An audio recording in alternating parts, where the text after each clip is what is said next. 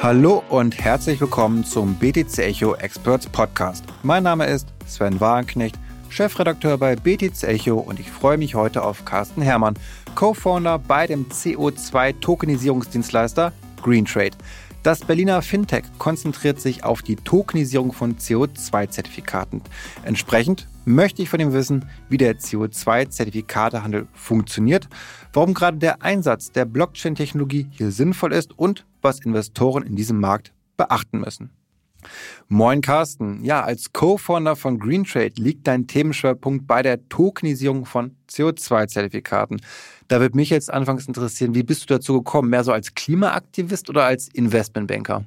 Moin, moin.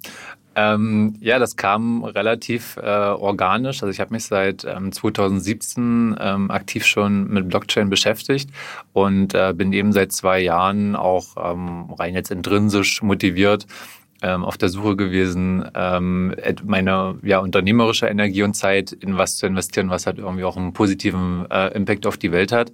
Und in dem Zuge ähm, habe ich eben äh, gesehen, wie der ganze äh, Markt für CO2-Zertifikate aktuell funktioniert und äh, dass das doch ähm, relativ ähm, exklusiv ist und ähm, da relativ viele Barrieren noch drin sind und dass momentan eben ähm, sehr viel manuelle Arbeit auch drin steckt.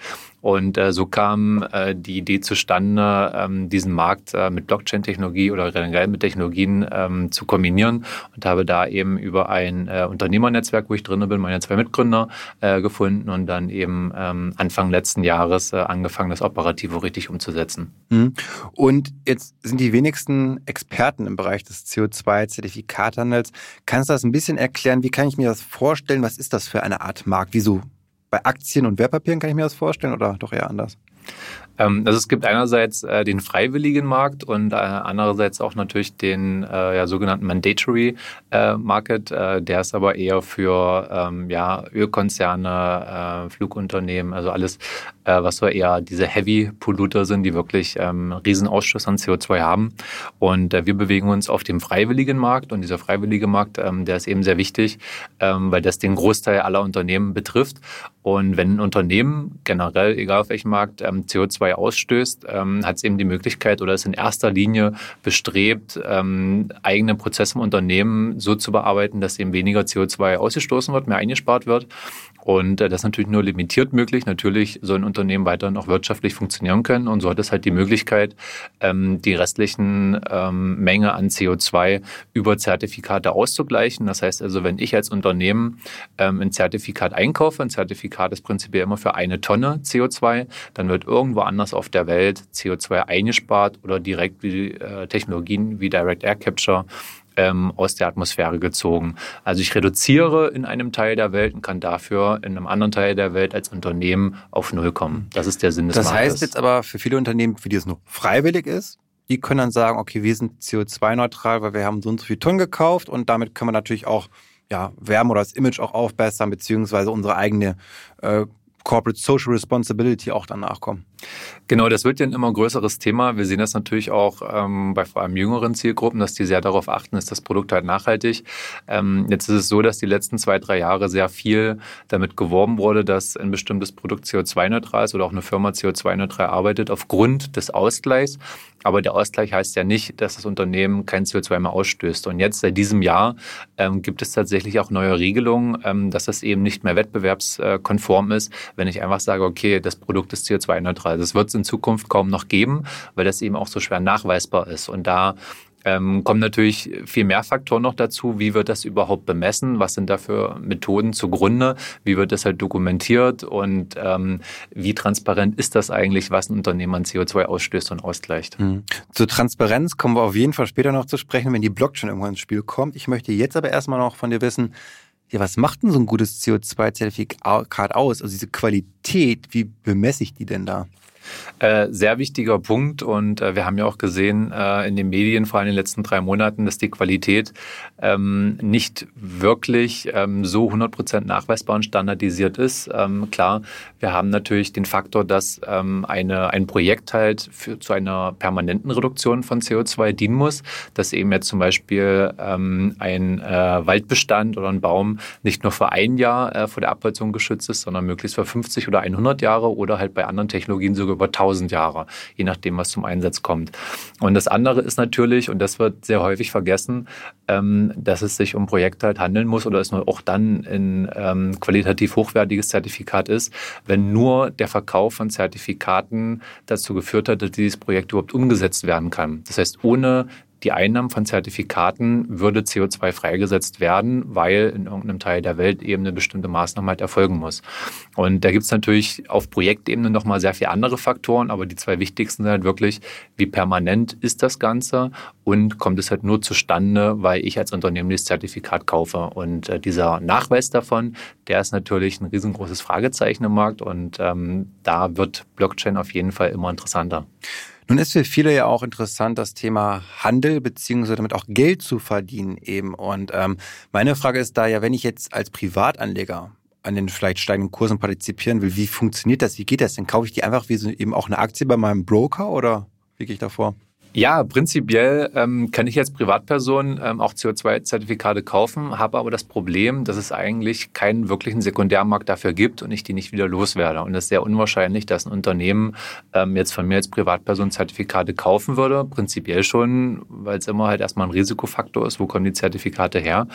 Ähm, und dieser Zugang ist relativ schwierig. Ähm, wir behandeln ähm, dabei ja ausschließlich jetzt aber ähm, äh, Unternehmenskunden, ähm, gerade natürlich, weil es vom Volumen Konsum auch interessanter ist. Und da gibt es eben verschiedene Wege. Ähm, bisher war es so, dass ausschließlich Broker das Ganze gemacht haben. Das heißt also die, die Projektentwickler unter Vertrag genommen haben und dann exklusiv Produkte halt verkauft haben. Und das manchmal zu horrenden Margen. Das heißt also das, was ich denke, was ich jetzt investiert habe in ein Umweltprojekt, davon kommen vielleicht nur 25 Prozent wirklich beim Projektentwickler an. Und da sehen wir schon, da fehlt einfach komplett die Transparenz, wie fließt dort das Geld über die einzelnen Stellen. Ähm, in den letzten ähm, zwei, drei Jahren sind dann immer mehr Marktplätze Plätze ähm, hochgekommen, die es dann eben auch möglich machen für ähm, sogenannte Project Funder. Das sind also Finanzinvestoren, die ein Projekt von Anfang an finanzieren, mit dem Interesse, später die Zertifikate zu verkaufen und denen halt so eine Art Gateway zu den Kunden zu bieten über einen Marktplatz. Und was jetzt gerade passiert, ist, dass diese Struktur, die bisher durch den, ja, ich sag mal, Gatekeeper eines Brokers komplett äh, undurchsichtig war, jetzt aufgebrochen wird und durch den Einsatz von Technologie sogar möglich wird, dass Projektentwickler direkt Zertifikate an die Kunden verkaufen. Ähm, das hat natürlich noch einige Einschränkungen, was die Zertifizierung ähm, angeht, weil das immer ein unabhängiger Zertifizierer ist, der überhaupt bestätigt, dass dieses Projekt wirklich diesen Impact hat und diese Menge X an CO2 einspart. Ähm, aber es wird jetzt langsam möglich und damit sehe ich auch so ein bisschen die ja, wir sagen ja mal Demokratisierung von etwas. da sehe ich jetzt so ein bisschen die Demokratisierung des CO2-Marktes, dass der sich halt öffnet und es für jeden möglich wird, durchzublicken, was macht das Projekt, äh, wie lange geht das, was hat das für einen Impact und kaufe ich oder kaufe ich mhm. nicht. Und das kann natürlich ähm, zum Ausgleich sein, aus Unternehmenssicht oder auch aus äh, Investmentperspektive sehr interessant. Und äh, da sehen wir halt, dass vor allem ähm, klassische ESG-Investmentfirmen, Asset Manager immer mehr CO2 oder Carbon-Tokens oder Carbon-Zertifikate als eine neue Art der Anlageform halt erkennen für sich. Mhm.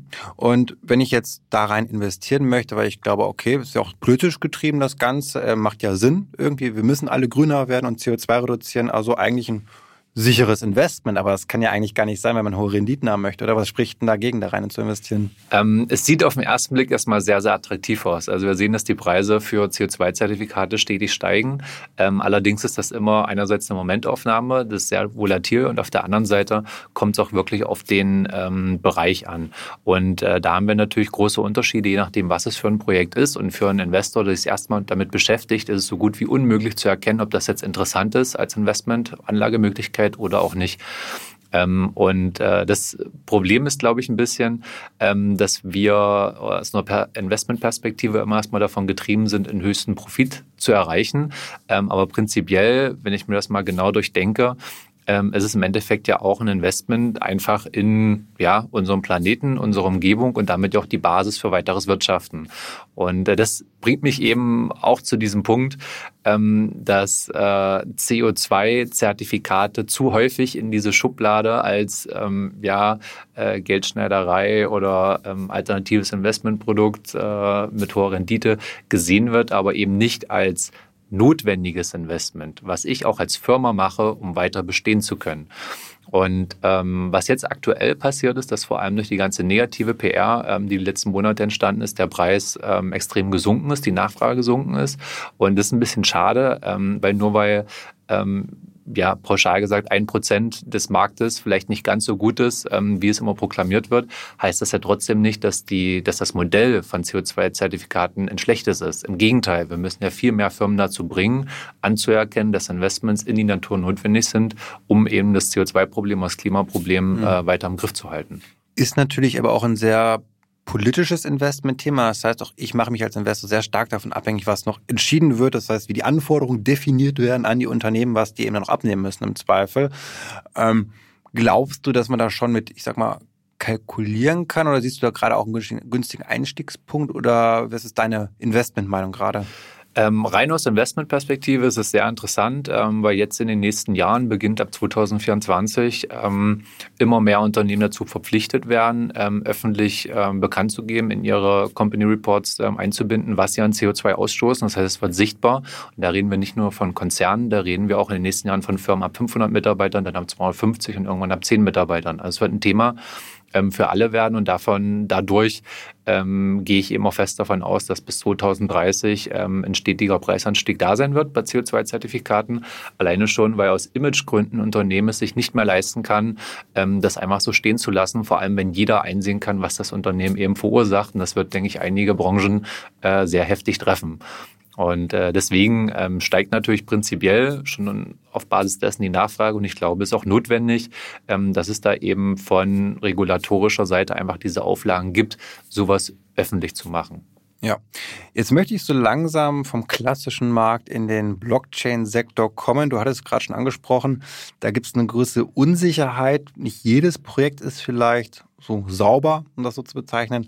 Also wo kann jetzt hier die Blockchain-Technologie helfen, dass dieser Markt irgendwie ja zugänglicher wird, vertrauenswürdiger wird? Ja, also Blockchain als ähm, Technologie ähm, wird natürlich immer mit Transparenz assoziiert.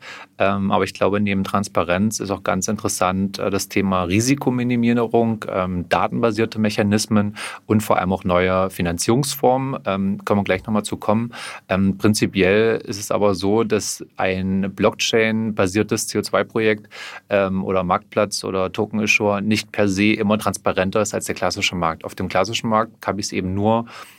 von speziellen Brokern kaufen können, wo ich direkt sehe, welches Projekt dahinter liegt und wie das bemessen wurde. Jetzt im Blockchain-Bereich sehe ich enorme Anzahl von Startups und Tokens, die auf den Markt kommen. Also es sind nahezu 200 mittlerweile, ähm, die aktiv agieren. Und es ist nicht transparenter geworden, sondern im Gegenteil intransparenter, weil ich gar nicht sehe, was steckt hinter diesem Token. Ist da überhaupt eine echte Firma dahinter, ein echtes Projekt, ein echter Impact? Ähm, und es ist ja auch nicht so, dass ich jetzt als Laie ähm, direkt ähm, im Block Explorer äh, nachvollziehen könnte, wie dort der Finanzstrom ist und wen es wirklich erreicht, weil ich sehe ja auch da nur eine Wallet-Adresse und es ist eigentlich viel intransparenter als vorher. Mhm. Genau, ich höre schon raus, nur Blockchain allein löst jetzt auch nicht die, die, die Unsicherheit in dem Sektor. Ich hatte jetzt vor kurzem erst gelesen, dass jetzt wiederum im klassischen Markt 90 Prozent aller CO2-Zertifikate eher nur Phantomgutschriften bringen. Also das heißt, dass gar nicht dieses CO2, was suggeriert wird, eingespart wird. Das war jetzt von einer großen Organisation, Vera hieß die, einer der großen ja, Emittenten von diesen Zertifikaten. Ähm, das fand ich jetzt aber schon krass. Also glaubst du, dass sozusagen diese Form von Greenwashing jetzt auch im Blockchain-Sektor dann stattfindet mit den neuen CO2-Zertifikaten? Ähm, also prinzipiell ist das Problem in den Blockchain-basierten CO2-Zertifikaten eher, dass äh, gar nicht sicher ist, ob überhaupt etwas hinter dieser Hülle des Tokens ähm, steht und ob das rechtlich überhaupt sauber ist und wie es noch in ein, zwei Jahren geben wird. Ähm, bei dem Problem, was du angesprochen hast, ähm, Vera ist ja nur einer der ja, zwei, drei größten Zertifizierer weltweit. Und ähm, ist jetzt nicht grundsätzlich so, dass alle Projekte oder 90 Prozent der Projekte total ähm, falsch bemessen sind, aber es ist schon ein Riesenproblem und das trifft wahrscheinlich mit der Prozentzahl ungefähr zu, dass die überbemessen sind. Das heißt also, dass dort manuell, individuell durch Personen eingeschätzt wurde, wie viel CO2 wird eigentlich eingespart und auf Basis dessen CO2-Zertifikat erstellt worden. Und das ist natürlich super riskant, weil ich natürlich 30 Jahre vorher nicht weiß, was da wirklich am mhm. Ende rauskommt. Und jetzt unter der Nutzung von Blockchain als eine Art Validierungsmechanismus ähm, ist es super spannend, das mit äh, echten Messdaten zu verbinden. Das heißt also, dass dort zunehmend CO2 Projektentwickler da äh, IoT-Sensoren vor Ort ähm, installieren, ob es jetzt in einem Wald ist, in einem Agrarprojekt, ähm, spielt das mal keine Rolle. Da gibt es mittlerweile super viele Möglichkeiten. Zum Beispiel ähm, kannst du auch äh, Biodiversität messen, indem du Frequenzen einfach aufnimmst und dann vergleichst, wie hat sich das über drei Monate verändert.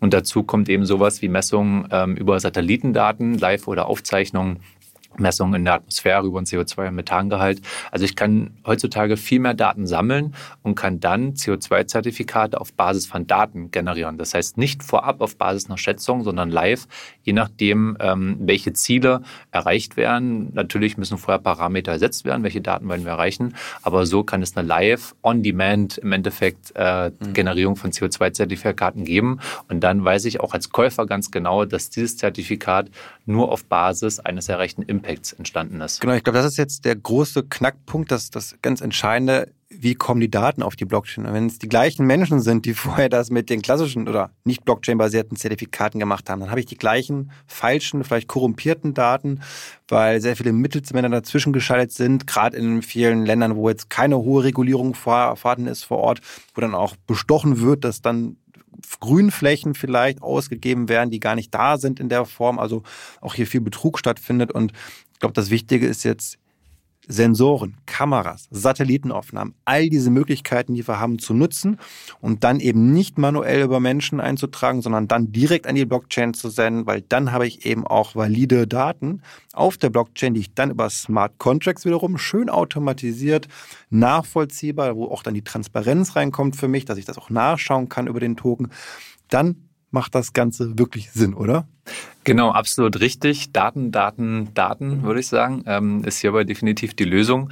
Ähm, klar, bei Satellitenbildern ähm, kann ich jetzt nicht sehr viel verfälschen. Das sind noch teilweise eben äh, öffentliche ähm, Ressourcen, die so einsehbar sind. Und so wurden ja auch diese Probleme bei den Projekten, äh, vor allem bei den Waldprojekten, aufgedeckt, weil die einfach mal genau analysiert, äh, analysiert wurden. Ähm, dann gibt es aber ja auch mittlerweile ähm, Dienstleister, die entsprechende Sensoren ähm, anbieten, die schon von Hause aus ähm, damit äh, mit der Blockchain kompatibel sind und automatisch Daten auf die Blockchain schreiben. Das heißt gar nicht erst über irgendeinen lokalen Rechner läuft. Also ähm, eine Firma, die ich da kenne, wäre Riddle und Code, die das schon, glaube ich, mhm. seit fünf, sechs Jahren pushen, vor allem natürlich im Bereich erneuerbare Energien. Aber da sehen wir ganz deutlich, okay, die Erhebung von Daten und das Einspeisen der Daten auf die Blockchain kann automatisiert passieren, sodass das eben auch manipuliersicher ist. Und ähm, das wäre da definitiv ähm, die Lösung, um die Datenbestand überhaupt ähm, ja, qualitativ hochwertig zu bekommen.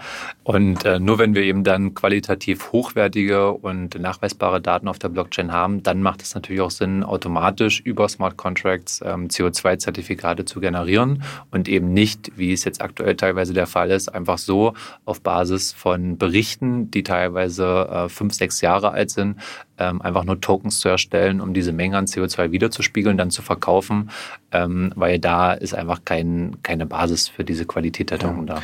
Und mal ganz blöd gefragt, wir sprechen jetzt über Token, aber sind das jetzt NFTs oder sind das eher fungible Token? Also, wie schaut es da aus? Ja, das ähm, ist natürlich ein bisschen äh, wilder Westen. Ähm, es gibt äh, tatsächlich beides und ähm, auch im Bereich NFTs gibt es natürlich nochmal große Unterschiede.